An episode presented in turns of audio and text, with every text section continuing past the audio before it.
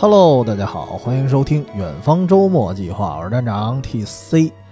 本期节目是我上次预告过的啊，就是想聊聊迷雾剧场啊这个系列，不是说针对某一个片子，而是整个系列算是做一个复盘吧。因为我是觉得啊，当年从二零二零年开始啊，当然是十日游戏的第一作。然后接续十日游戏，我记得就是同月吧，啊，一下出了一个叫《隐秘的角落》，大家可能还记得。然后直接就把这个这个相当于是一个系列，把这个口碑就给引爆了。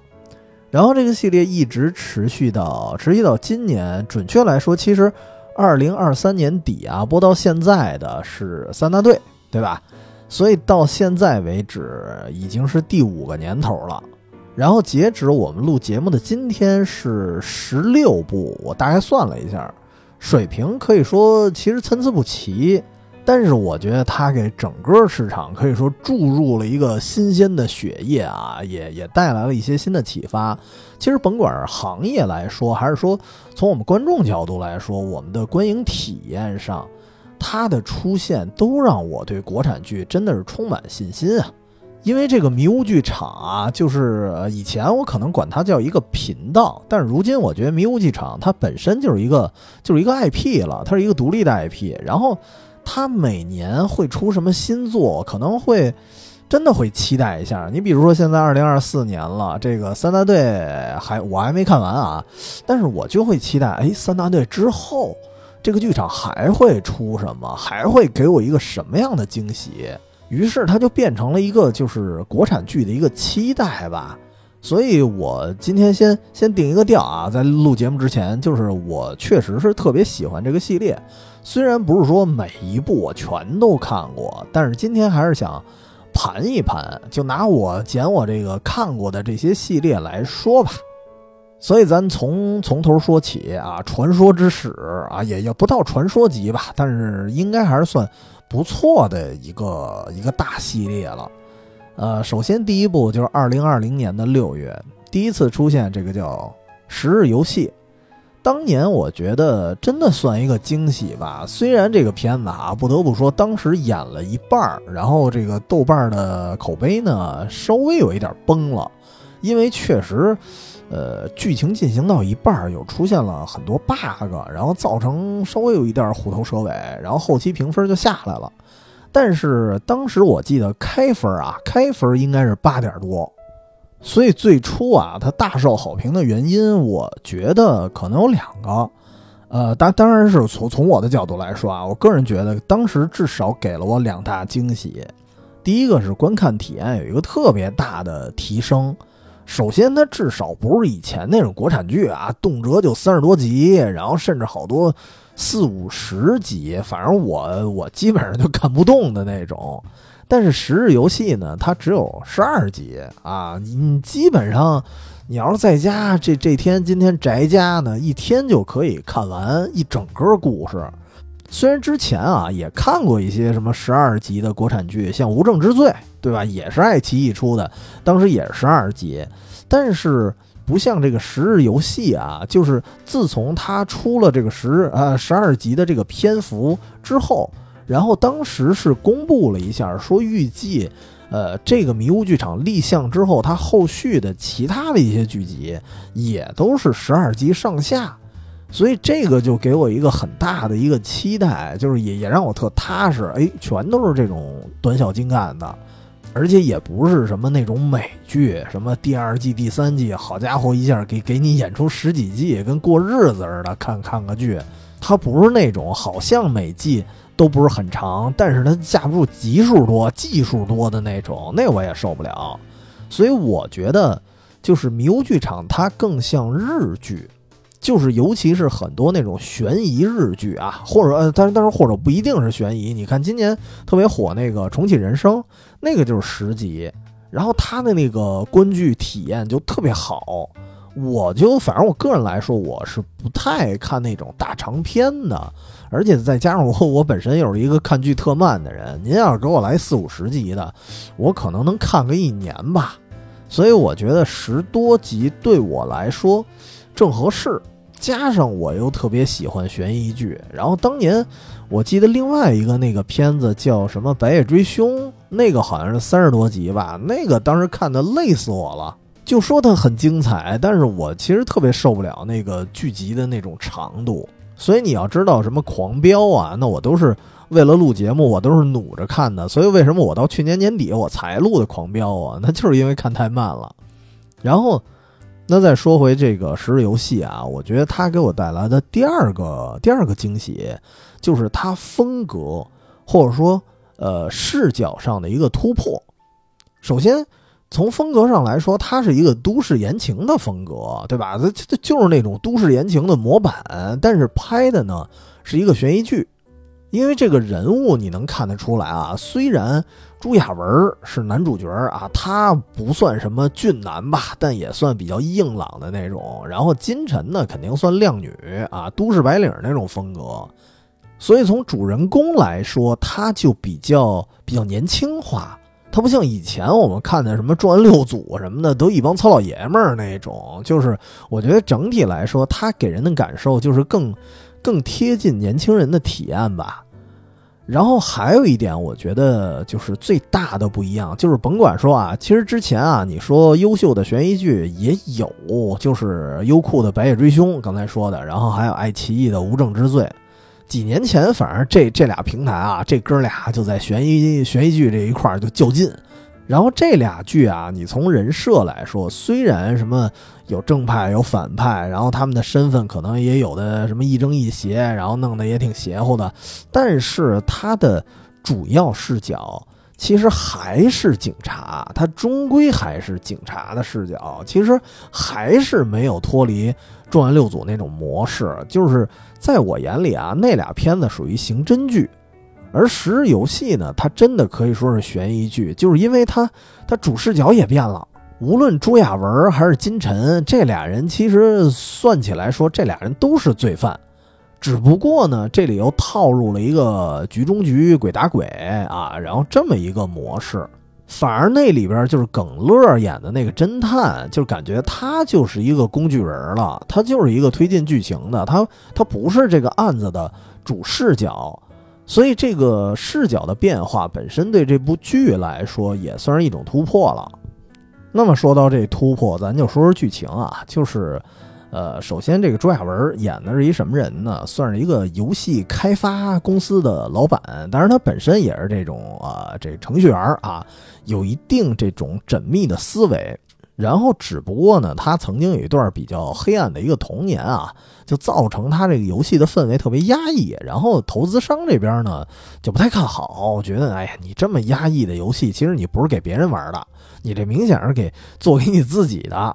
但实际上，你要是懂游戏的，很多尤其是那种游戏界的大佬，像什么小岛秀夫这样的，我觉得他的游戏还真不一定是给。给游戏玩家的礼物，其实他对自己来说也是一种礼物。所以有时候真的好的游戏设计师，他是一个面对自己的一个艺术吧，我觉得是这样啊。但是，呃，从商家角度来说呢，肯定不认同啊。于是这投资商就给撤资了。然后朱亚文因为本身就是开发这游戏，又欠着一笔外债，然后比较着急呀，哈。然后呢，他就尾随这个投资商。其实他。好像也有点矛盾啊，也是想做个什么绑架呀，或者什么吓唬人啊什么的，想用这种方法然后进行报复。反正，呃，格局也挺小的。然后机缘巧合啊，就是这细节咱就不说了，就是机缘巧合把投资人的这个闺女啊，就是金晨演的，给给他给带走了啊。当然不是绑走了，这个金晨是主动跟他走。人家号称是什么呀？说，哎呀，我这个父亲就是这投资人，我这父亲对我那不怎么好。然后我早就想报复了，于是这俩人就是一拍即合啊，就打算一块儿去报复这个金晨是报复自己父亲，然后朱亚文是其实也不光是报复，其实他们想捞一笔钱，就假装呢做出一个这个被呃绑架的一个假象，然后敲诈一笔钱走。那你看这个剧本啊，其实你要是让冯小刚来拍，那不就是葛优和吴倩莲那没完没了吗？而且这个朱亚文其实他跟葛优这个人设其实还挺像的，就各种设置诡计，然后让对方想办法让对方给钱，然后又尽量的去湮灭这些证据，然后只不过呢就没那么简单。他呢本来跟金晨啊产生了一定的感情啊，也其实也跟吴倩莲那媳妇儿差不多，但是等这个绑票这件事儿啊一结束，他必须得给人放回去。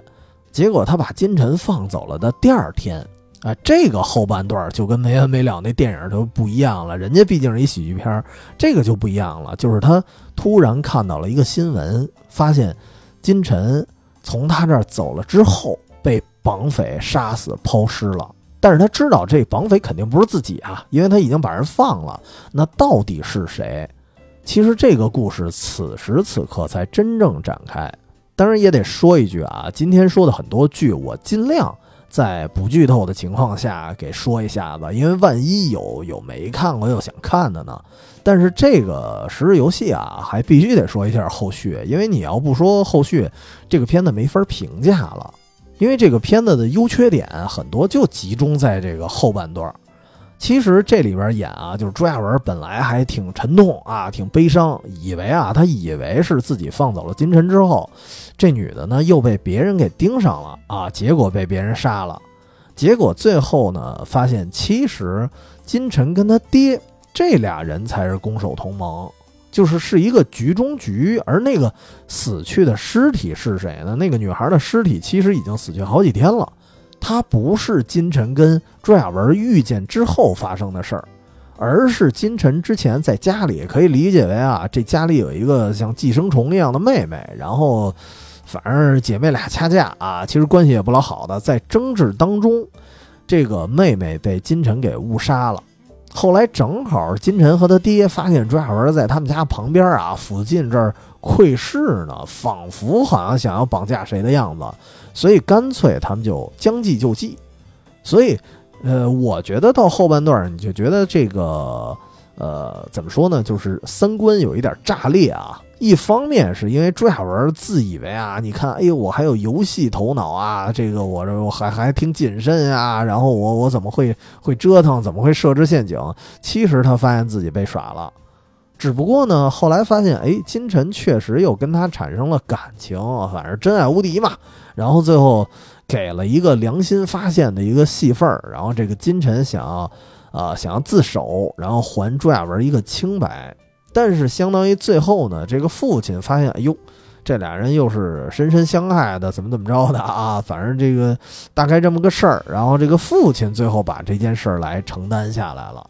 所以最后其实从他的情感线上来说，稍微有那么一点狗血。当然，因为今天会聊到很多片子啊，我这个每一个片子不会聊那么细，所以《十日游戏》的故事其实还挺复杂的。它的复杂性不是我一两句就能说完。就比如说，你看父亲，其实本身他也有一个黑暗的发家史，然后这里很多角色也有更丰富的一个背景。所以这个片子当时大家第一次看的啊，给了一个评价，就叫全员恶人。这个配置其实，在当年来说，在国产剧当中，呃，你要说有吗？肯定也有，但是绝对是少数派。尤其是以前的一些刑侦剧来说，它一定是这种黑白分裂的比较明显的，一定有正义一方、警察一方或者什么侦探一方，他们就得抓坏人，怎么怎么着的。但是这个《十日游戏》这个人设还算比较稀缺吧，就是他基本上每个人，包括包括耿乐演的那个警察，他身后都有自己这个不愿不愿详述的那么一些故事。所以这个设定其实还挺有意思的，只不过当时我觉得还有一些批判来自于就是金晨，最主要是金晨。其实我觉得这个剧啊，成也金晨，败也啊，当然不是败也他了啊，不不是败给金晨了，是。编剧给他的角色，其实在这里面，他的演技呀，这个颜值啊，我觉得都挺吸引我的。但是就是这个角色设定的很奇怪，就是他的性格表现啊，最开始他遇见朱亚文的时候，他显得特别的大大咧咧，特别的自然。就是可能我们在哪儿看到的一些词儿啊，比如说就是管它叫特别爷们儿的一种美女啊，就这种类型的。但实际上你仔细想想，她是在刚刚杀死他妹妹之后，然后才伪装成的一个大大咧咧的造型跟赵亚文见面的。所以这个前后的这个转换啊，给人的感觉就是太顺了。就是感觉不太真实，除非他是一个天生的犯罪分子，对吧？天生的演技派，他能做到。但是刚杀完人，然后这么丝滑的就跟这个抓文打情骂俏，然后就装的很飒的那种感觉，这这这个感觉细思极恐啊，就觉得特别恐怖这个人。所以这个人的性格呀，包括他的这种情绪的表现，你多少觉得有点唐突。然后再加上种种细节啊，其实 bug 不老少，所以就造成这个片子大家的评价就是那种先扬后抑了。就一开始觉得还不错，然后越看越觉得不老对劲儿的。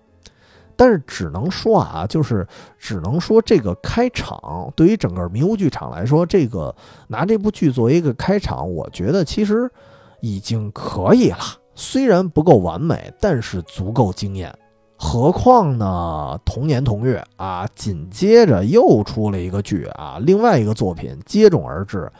直接就弥补了刚才那部剧的不完美，就直接让整个迷雾剧场啊，哪怕刚才说那部剧可能很多人都没圈粉，但是这部剧出现之后，直接就我感觉当时所有人都知道有这么一个东西叫迷雾剧场了，而这部剧呢，就是《隐秘的角落》。改编自紫金陈的原作《坏小孩》，但是这个剧其实，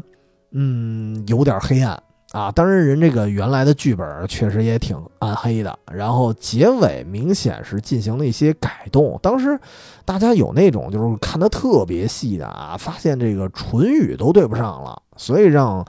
呃，让当时的观众有点小遗憾啊，就是觉得可能拍的还不够狠。但是整体来说呢，这部剧几乎可以说是堪称完美，而且这个我觉得这部剧算是一个异类吧，因为这次的主角他的主视角是孩子，而这些孩子呢，并不是一般的影视剧里那种天真童趣的感觉啊，就是尤其是主角，你看到最后，你发现那真的是我刚刚说的。天生的犯罪分子，天生的演技派，非他莫属了。咱回忆回忆这个大概的故事啊，因为毕竟过了好多年了。他讲的呢，主角啊，主角团队三个小孩儿，男一号呢是离异的家庭，然后他跟着母亲住，然后父亲呢反而是一个不老负责的，然后也是劈腿的那么一人，劈腿出给小三儿了。然后最后跟这个小三儿再次结婚，然后这小三儿肯定对男孩呢也不老好的，然后经常纵容自己的女儿去欺负这个原配的男孩儿，然后这个男孩儿的母亲又明显的可能因为之前父亲劈腿这个事儿啊，加上工作不老顺心的，就明显的有点儿就是情绪相当不稳定啊，这点得说一句啊，就是母亲这个演员叫刘琳，她的演技是真好啊，就是。他特别擅长那种情绪极端的那种母亲，就是在之后啊，迷雾剧场另外一部剧里面也有他，他还是出演了一个类似的这么一个人设。所以你想吧，在这个男孩在这么一个就是非常缺爱的环境里，算是畸形成长。虽然大多数时候他看起来沉默寡言，但是他做事的那种缜密程度啊，他的决断力。几乎是超过成人，然后除了这个男孩以外呢，他有两个小伙伴儿啊，两个从孤儿院里逃出来的孩子，也是原来他的，应该算原来就认识的，我记得。然后这俩孩子呢，一男一女，男孩这边是男一，算是发小吧，然后女孩比他们都小。然后他们三个聚头了之后呢，其中有一段戏就是他们三个爬山。然后爬山的时候去玩啊，然后意外的拍到了一个谋杀现场，哎，这个当然这谋杀现场也成当年的一个微博热门话题了啊。这个话题好像就叫什么秦昊叫你去爬山，然后演的是什么？就是秦昊当时演的一个女婿，然后他呢把自己的岳父岳母给叫出来一块儿爬山，然后好像啊照顾的无微不至似的。然后其中有一对儿呢爬山爬一半累了啊，就假装让他们在这个悬崖边上拍照，然后趁着拍照给他们就给推下去了。然后这一幕恰好被那仨孩子给发现了啊，而且正好给拍下来了。然后其中这个男一这个发小啊，就是你可以理解为这个男二号小孩儿，就是逃出来那个孤儿。然后他呢就想说，咱敲诈一笔钱，这样能带着这个女孩跑路。于是呢，这三个孩子就开始密谋做局，然后找到秦昊，然后想敲他一笔。但是毕竟是孩子，可能玩心眼呢，不一定玩得过大人啊。但是得说一句，是不一定，不是真玩不过，因为后边去证实了，其实有一个孩子非常非常厉害。但是在这个过程中啊，秦昊也不是省油的灯，就是他在这个剧里他已经杀过几个人了。所以他不在乎再多杀，然后呢，只不过呢，这次他遇到了一个非常意想不到的，然后非常冷酷，然后同时也非常可以说叫诡计多端吧，啊，碰上那么一个孩子，所以注定这是一个悲剧。所以最后呢，整整个剧结束之后啊，其实只有男一啊，就是男一号那个小孩儿，他存活了。然后看似是一个觉得好像差强人意，但是也还凑合的那么一个结局，对吧？至少人还人还活了一个呢。但实际上这还是一个全员恶人的戏码，因为真正的就是隐秘的角落啊。因为我觉得这个剧名啊，所谓真正的隐秘的角落是指什么呢？是指那个活下来的男孩，而那个角落是隐秘在他内心的一个残酷。因为这个孩子得说啊，他不是说看上去啊，他确实看上去很老实巴交啊，但是他内心不像看上去那样。当时有一个特别特别重要的细节，就是他本来呢是那两个孤儿来投奔他，然后他呢偷偷让人住家里，哎，觉得哎还挺好客，挺挺够意思，挺仗义。但是当时有一件事儿啊，就是他在他们家那个放钱的大衣柜。那个柜门上别了一个头发丝儿，为什么要这么干？就是他想测试，就是这俩孩子会不会趁他睡着的时候翻他们家东西。所以表面上啊，看他这个孩子是热情的一面，但实际上你要看他这个小动作，你发现他非常非常谨慎，而且是属于那种防人之心不可无的。所以他跟我们想象中的那种小孩子其实完全不一样。然后另外呢，还有一个非常重要的角色，就是那个小女孩啊。其实从电视剧的过程看啊，这个小女孩呢，就是这个孤儿这个小女孩啊，为了给男一号出出气，对吧？然后就跟那个小三的那个闺女，他们俩发生过争执。然后表面上看呢，是他们在发生争执的时候失手把那个小闺女给推下楼了，然后那孩子摔死了。而看到后面，你发现啊，就是刚刚这些镜头，它其实是从男一号这个小男孩他的口吻说出来的一个故事，所以真相是什么？真相是这个小男孩他推的人。只不过他用日记呀，还是什么什么样的一个方式啊？他把这个事儿给混淆了，让别人以为啊是刚才那个小女孩无意中把别人推下去的啊。这个小女孩好好像他还用一种很客观的口吻去说啊，其实这小女孩也不是故意的，其实跟那个小女孩没关系，是他干的。也就是说，他小小的年纪啊，就已经可以通过伪造日记的方式，然后把自己的嫌疑嫁祸给别人。然后除了这以外，我记得那就是最后了。最后这个秦昊被警方击毙的时候，一定程度上你也可以理解为就是那个男孩设的局。然后最后我记得啊，很多人当时分析那个秦昊最后一个镜头，他冲着小男孩，我忘了原句是说的哪句话了啊。但是你仔细看他那个唇语，应该说了一句“高手”啊，因为秦昊其实。他那个角色啊，他为了维持自己的婚姻，然后呢，曾经杀死过自己的岳父母，对吧？然后又因为报复自己的老婆，然后把老婆给杀了。在这个过程中，他杀死过很多人，而且都靠着各种这种反侦查的手段啊，他已经脱罪了。但是没想到最后被一个小孩儿给玩死了，所以他他自然而然在死前会说一句，就是你才是高手啊。只不过呢，他如果说这么一句话的话，他这个把这孩子的形象可能有点太过黑化了。就是我估计是怕当时的观众可能看完了会有所不适啊，所以这句话就给删掉了啊，就给换了。所以当时就是您听完我这故事啊，就能明白当时为什么这个剧可以引爆网络了。因为最主要的是有几个东西啊，比如说第一就是全员恶人这个事儿确实很少见。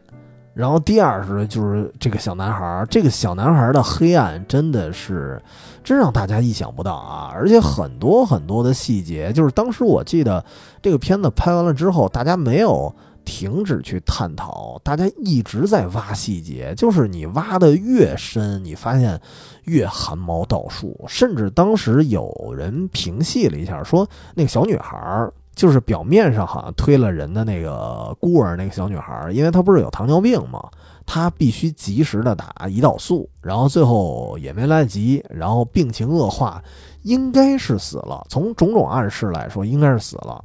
但是呢，当时也有很多分析，就是发现从一定程度上看，其实这个也在那个男孩的计算当中。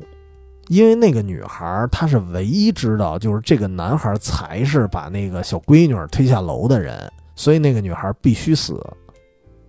所以你想到这一点，就就很可怕。所以这个片子其实挺挺毁三观的啊！我觉得可能是因为啊这些元素吧，但是这片子好像真的吓到了一部分朋友，以至于这个剧播完啊，本来其实你说人家迷雾剧场。呃，同一个月份连续出了俩剧，然后后面的剧呢还在排着呢，好像都有预告了。但是播完了之后，播完了这个隐秘的角落之后，因为某些因素啊，这个剧集的更新就被摁住了啊，就是调整调整，你们再上架吧，不然你们这个系列就太黑暗了，对吧？不合适。所以呢，这俩剧更新完之后，几乎是经历了至少。一个月的空白，然后迷雾剧场呢才重新开始，然后重新开始之后是出了两个剧啊，一个就是八月份的叫《非常目击》，还有一个就是九月份的叫《在劫难逃》。这两个实话实说我都没看，因为我大概看了一下当时的剧情介绍，反正没太吸引我，而且我就是包括我做节目之前啊，我也看了一眼评价，感觉好像评价都不高。所以我还真不知道这俩剧怎么样啊！反正我当年是错过了，有没有看过的朋友也可以告诉我啊！就是万一这俩片子其实你不能从评分啊去理解呢？万一人家拍的还行呢？就是反正我我不太了解这个，咱也不敢不敢妄加评判吧。有看过的朋友可以留言跟我们说说。但是啊，得说就是同样是九月。在这个时候出现了一个更爆款的剧了，而且不得不说，其实我当时是有一点后知后觉。我记得我看的时候啊，都都第二年了，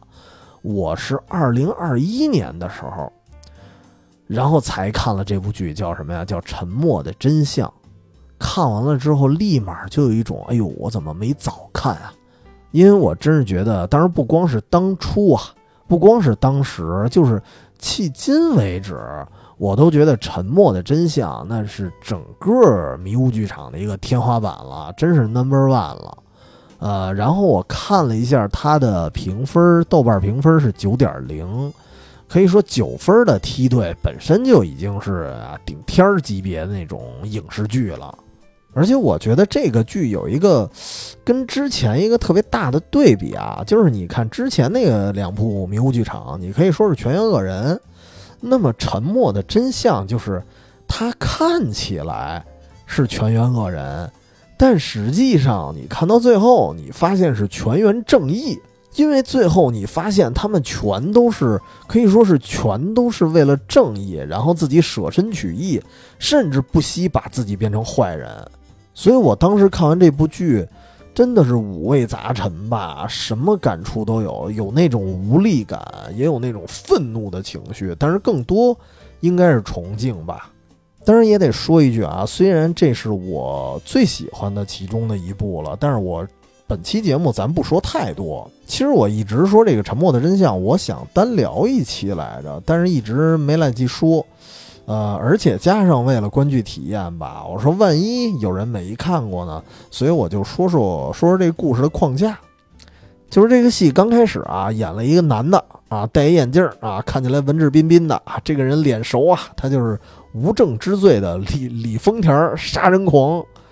他呢，就是宁理老师演的啊，就是这哥们儿特别适合演凶手。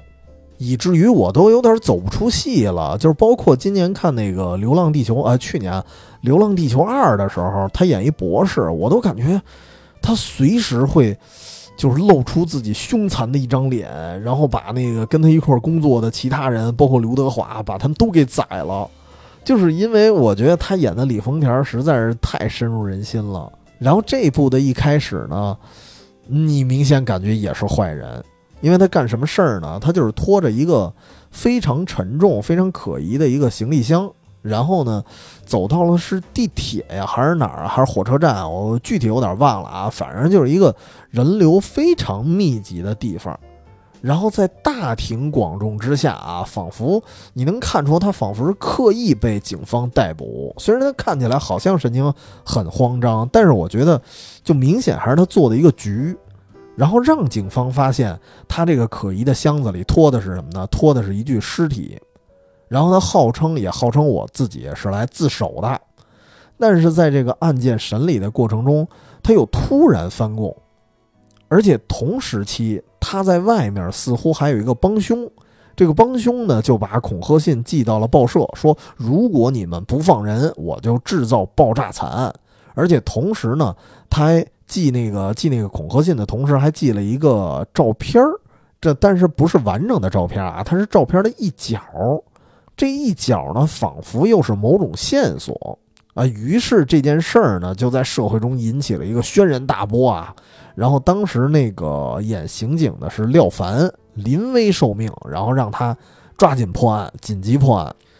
而且这个案子其实很明显啊，特别的棘手，因为它涉及的事儿、牵连的事儿非常复杂。你包括这里有谋杀，这里有爆炸，然后包括给给警方的一个恐吓信，而且这个宁理老师演的那个人，我忘了叫什么了啊，明显就是在挑衅。他挑衅的目的是什么？不知道。然后包括那个爆炸犯，他透露给报社的那个照片儿。明显又是一个线索，而这个线索指向是什么，暂且也不知道。但是你不难猜啊，它一定关乎一个什么什么背后隐藏的一个大事件。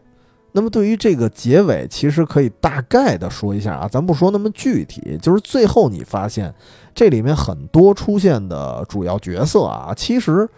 呃，也也不能说叫全员吧，但是这些大部分的主要角色。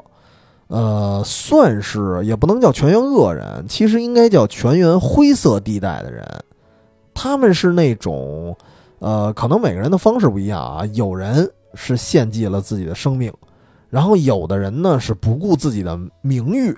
有的呢就干脆摇身变成爆破犯人。但实际上，他们是一个小集体，他们在共同用一种非常极端的方式去引导着警方。开始破解一系列的一个旧案，而这个破解旧案的目的呢，是推翻一个只手遮天的一个巨大的利益集团。所以我刚才说为什么我五味杂陈的时候，我说其中一个感觉就是无力感啊，就是因为这里面啊，实际上他演的时候，演故事的时候是一个现在和过去的双线叙事。从现在的故事来说，就是警方怎么怎么破案，然后查出这个宁理老师他背后到底有什么阴谋。但是从过去的故事线，你能发现这些人啊，他们曾经跟一个巨大的黑手在做斗争。但是这些人里呢，他们有的这个组成也很复杂，有老刑警，有法医，有法律工作者，甚至还有这个法律工作者他在学校时候的老师，就是比他更精通法学的一些人。就是你感觉这些人已经是司法部门的一些精英了，但是他们加起来都玩不过那股黑恶势力，所以他们怎么办？那他只能换一种形式，就是融入黑暗才能击败黑暗。那是什么呀？就是牺牲自我。其实从这个剧情来说，听起来啊，有一点像最近这个三大队，对吧？十几年如一日，然后一直在坚持要把这个犯罪分子绳之以法。只不过呢，这个三大队这个程兵这个刑警，他是拿自己的人生当赌注，对吧？当成成本，我不干别的了，我我就逮你了。这个其实已经很让人动容了。而沉默的真相，它是什么呢？他们这种精神，他不是一个人了，他变成了一个群像，是一群人，然后再以身入局，胜天半子。所以当时我看完这部剧的时候，真的会觉得长舒一口气吧，真的是有那种肃然起敬的感觉。我我不夸张的说，都都想给他们敬个礼了。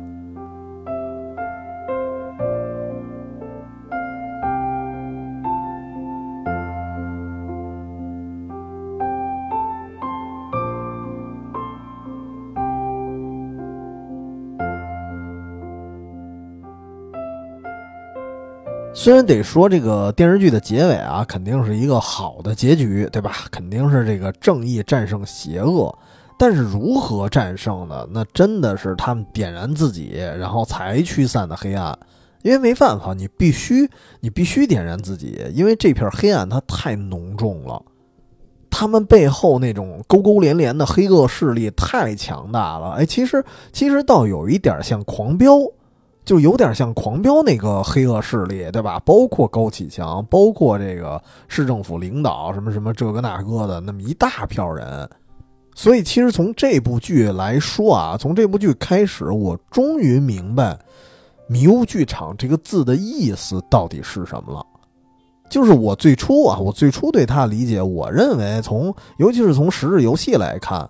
呃，我觉得本身那个剧它就是一个比较经典的一个推理，然后加上各种什么斗智的元素。虽然它的原作是东野圭吾啊，对，但是但是呢，《十日游戏》你仅看那一部那个电视剧的话，它不算标准的那种社会派推理。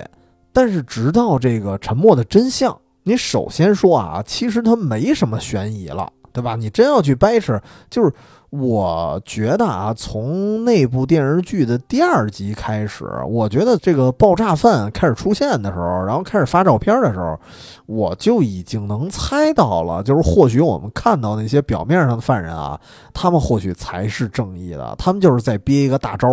所以我觉得，就是沉默的真相，他就是他给出的结局是你完全可以猜到的，他没有那么多弯弯绕绕的那种推理的过程。它是一个逐层剥开社会黑暗面的那么一个过程，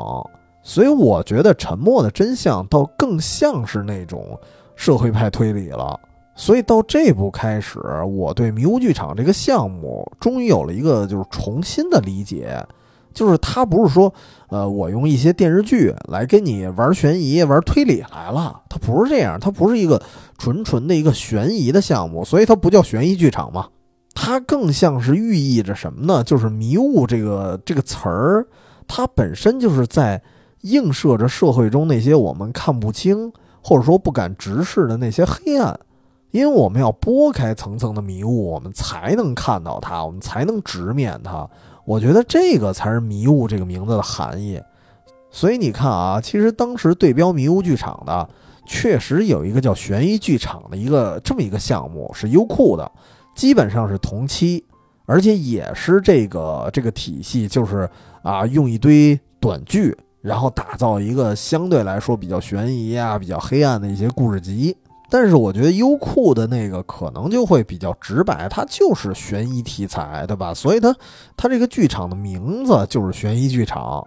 但是迷雾剧场啊，它还真不是这种这种风格。虽然它主打的是悬疑剧。然后，但是他通过是这种方式，他给你展示的是一个社会议题。虽然到今天啊，你看这个迷雾剧场，它的很多剧集的水平啊，依然还是参差不齐。但是至少刚才说的这个社会议题这个风格，它是非常统一的，它一直保持下来了。所以你可以说，迷雾剧场是什么呀？它就是一个社会的万花筒。那么这个沉默的真相说到这儿啊，我也不多说了，因为对这个我心目中啊，就是迷雾剧场里的一个天花板，我就惜字如金一下了。还是建议大家自己去看，就是没看过的朋友一定会觉得震撼。我觉得这个包票我还是敢打的。那么到了第二年啊，就是之后了，之后呢，一直到就是一直到二零二一年的九月才开始。再次启动迷雾剧场，我觉得当时可能好多人都有点遗忘了吧，就是觉得可能迷雾剧场是一个现象级的一个东西，可能未来不会再有了。结果到第二年的九月，就是真的是隔了一年，它才回归。就是我我不知道啊，是不是之前那个沉默的真相太过黑暗了，然后可能又又吓着谁了，然后说咱还是缓缓吧，然后于是就真缓了一年，然后才上新。然后这一年的新作，我大概说一下啊，有一共有四部：九月份的《再见那一天》，十月份的《八角亭迷雾》，十一月份的《致命愿望》和十二月份的《谁是凶手》啊，九十、十一、十二，一共四部。我自己来说，其实我只看了两部，啊，一个是《八角亭迷雾》，然后一个是《谁是凶手》。八角亭来说呢，就是我我个人觉得一般啊，所以我就不多说了。我个人喜欢的是谁是凶手，虽然从豆瓣评价来说好像不高，也加上确实二零二一年啊，我觉得整个这一年迷雾剧场都算比较低落的一年。就是我不知道会不会有一种原因啊，就是因为前面有这个沉默的真相这座高山了，所以到后面这四部就是你没法跟人比啊，所以就是特别有落差。就是哪怕我来说，其实我挺喜欢《谁是凶手》这一部的，但是我也知道，就是跟《沉默的真相》那真的天壤之别吧，真没法比。不过呢，我觉得就是迷雾剧场它有意思的地方在于，就是每一个单独的作品啊，首先它的世界观、它的故事是相互独立的，然后同时有时候它的主题。也相对来说独立，它有一个每个都有一个特定的一个主题似的。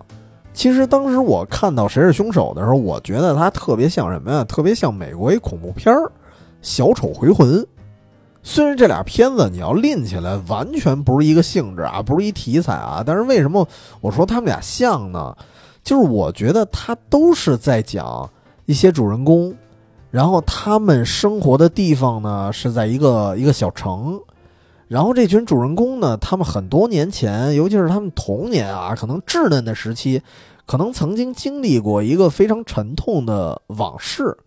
从内心来说，他们不愿意揭开这个伤疤的，不愿意想起来的。但是十几年后，他们因为某种机缘巧合，他们还是得一点点儿啊，又是得拨开迷雾了，然后去寻找一个真相，来破除他们曾经的噩梦。所以你看《小丑回魂》那些孩子就是嘛，就是上半部是一个小丑，一个恶魔，对吧？肆虐整个小镇，然后一帮孩子联手对抗他，但实际上呢，没能把他完全消灭。然后很多年之后的小丑又回魂了啊，然后再次降临这个小镇。那个时候，其实那些孩子已经长大了，所以他们每一个人的想法是不一样的。有的人是真不愿意回来啊，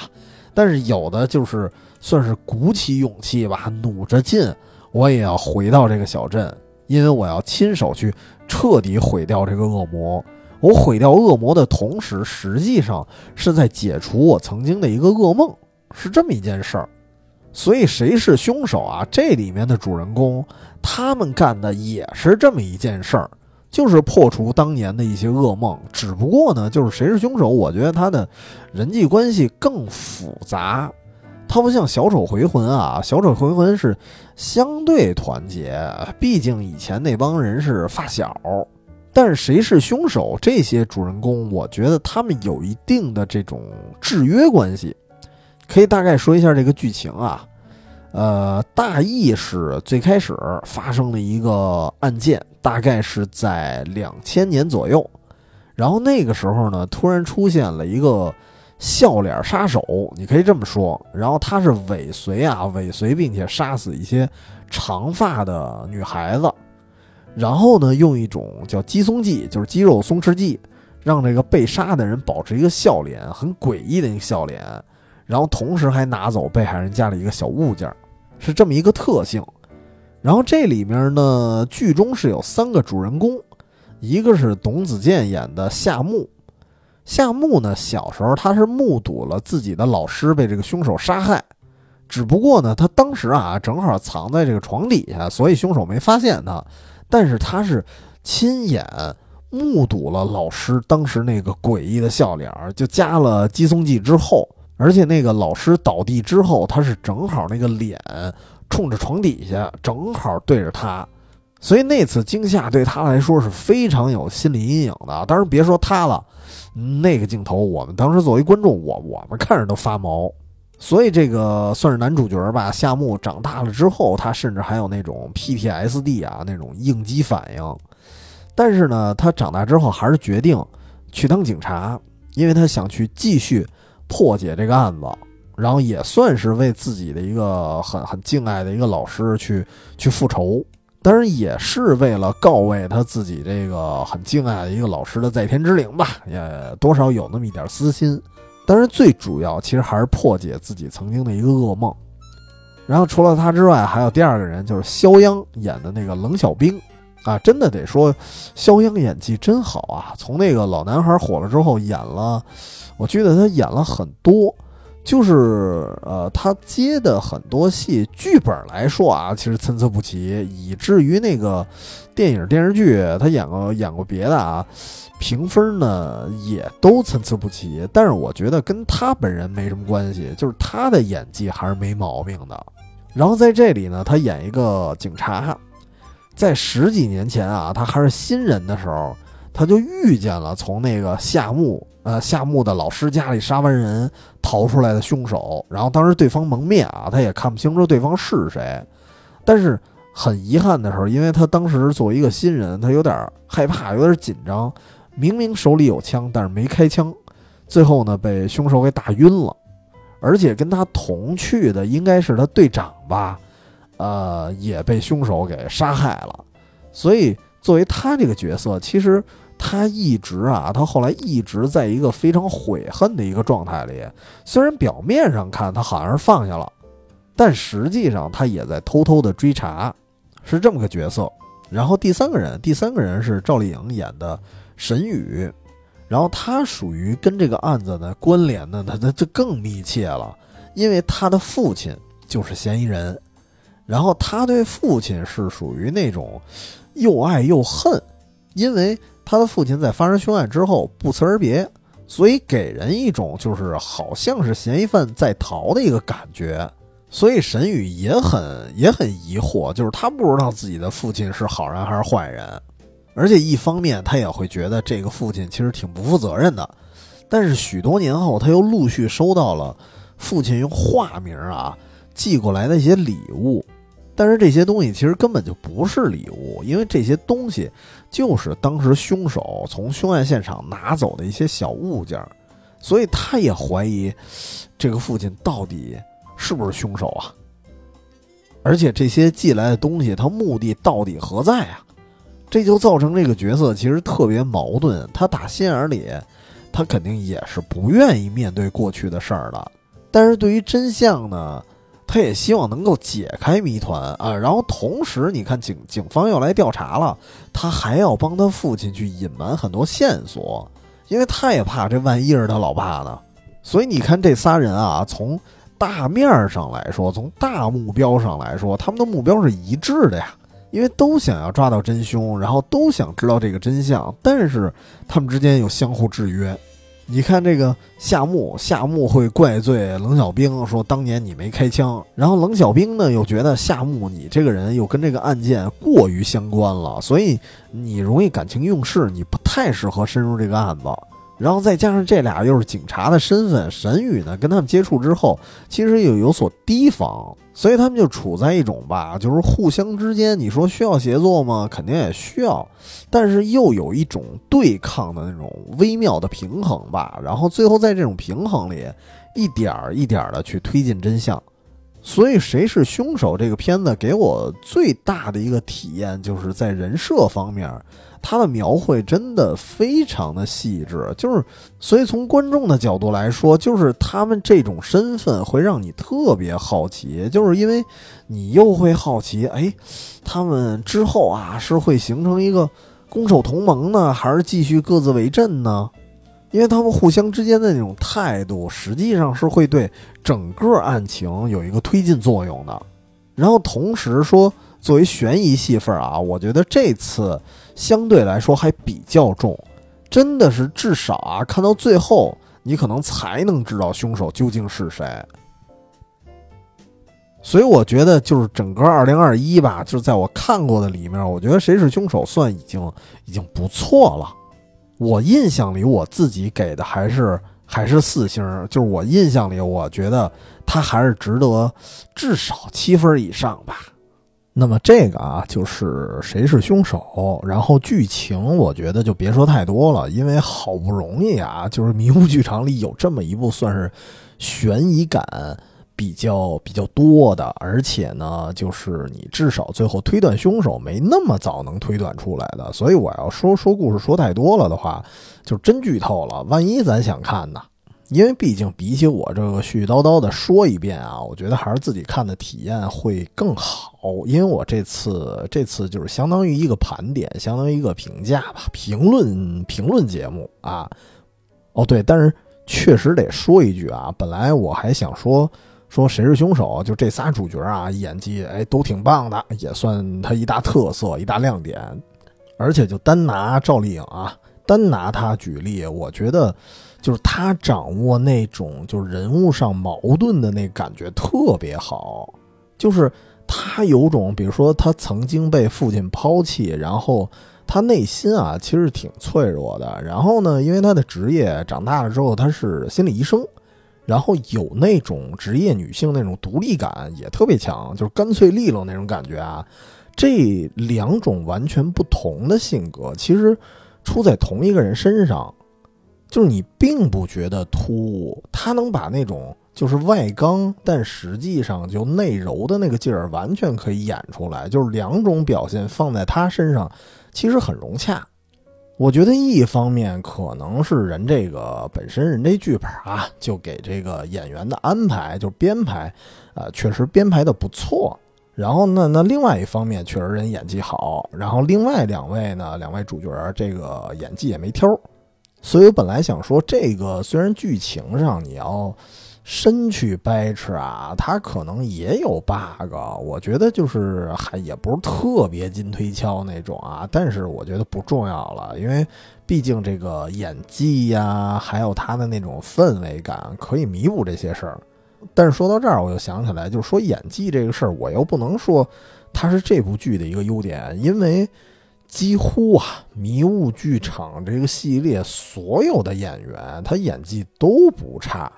当然，除了啊，除了到二零二三年某一部那个主演，嗯，稍微次点儿啊，稍微欠点火候。但是光从前几年来看，其实整体的演技基本上全部在线吧？啊，可以这么说啊，不是全不在线啊，是全部在线。那么本期呢？就是刚刚聊到二零二一年的迷雾剧场了，其实咱也算是一个编年史吧。但是必须得说，我其实本期节目，我今天确实会一口气儿把它录完。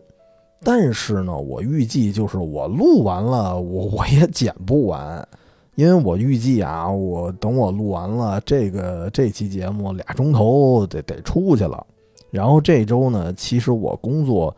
略略的有那么点忙啊，所以尽量就是我能更新就已经不错了。其实我本来真的想给大家来一个大长篇的节目，但是我感觉我这周肯定是没空剪那么多，所以呢就必须得说，呃，到今天这儿，我先给本期收一个尾啊，就是这句话是我愣加上来的，加一句收尾的话，就是以便我到时候剪辑给它分成两期。虽然其实我待会儿还会继续录啊，但是在这儿呢，我先用语音做一个标记啊，今天这期就算上半期，咱们聊到二零二一年的迷雾剧场为止，然后等到下期咱再推进到二零二二和二零二三。那我同时我也预告一下吧，其实二零二二年是一个感觉迷雾剧场更低调的一年了，因为拢共我统计的啊，应该就出了两部，但是呢，我感觉就是这个系列啊，它本身就是挺跌宕起伏的，然后到了二零二三年，哎，一下又迎来一个小高潮。就这个，就甭管它评分如何，但是至少从噱头来说，还有这个传播度来说，就二零二三年又引起了一个就是迷雾剧场的小爆发，而且我觉得从二零二三年啊，这个这个系列又逐渐成型了一个新的基调，就是让我对迷雾又有了一个不同的理解，就是跟二零二呃二一年那会儿的理解好像又不太一样了。那么这些话题啊，咱都留到下半期再说吧。那本期节目咱就聊到这儿。那么按照惯例，就是可以加我们的群啊，我们的远方全拼加 FM 这是我们的公众号。然后我定期啊，不定期的会更新一些和节目稍微相关的内容。然后当然里面会有我们的加群方式。呃，也是希望就是关于这种就是还不错的一些剧啊，当然。呃，今天前面也说了，有几个迷糊剧场的剧，我觉得哈可能稍微小众一些。然后我当时呢也错过了，然后光看豆瓣好像评分也不老高的，但是它有可能是一些埋没的不错的作品啊。我觉得会有这样的，就是我本身是一个我看评分，但是我不依赖评分的人，所以我这个群的目的虽然。呃，我有时候忙起来没空在里招呼大家，但是我建这个群的目的啊，就是为了让大家把这个就是心目中觉得还不错，但是好像在市场中啊被冷落，或者说在这个评分上就是被低估的一些片子，我特别想把他们就是，哎，难登大雅之堂的这些片子，能让他们。有一个亮相的机会啊，有一个能拿出来让大家去沟通的机会，这是我建群的一个目的吧。然后当然，当然也加上就拯救片荒啊哈。最近大家如果没得看，一方面可以听我们节目，一方面可以跟群里的诸位盘盘道啊，大概是这么一个样子。那我们今天就聊到这儿，咱们下期节目再见，拜拜。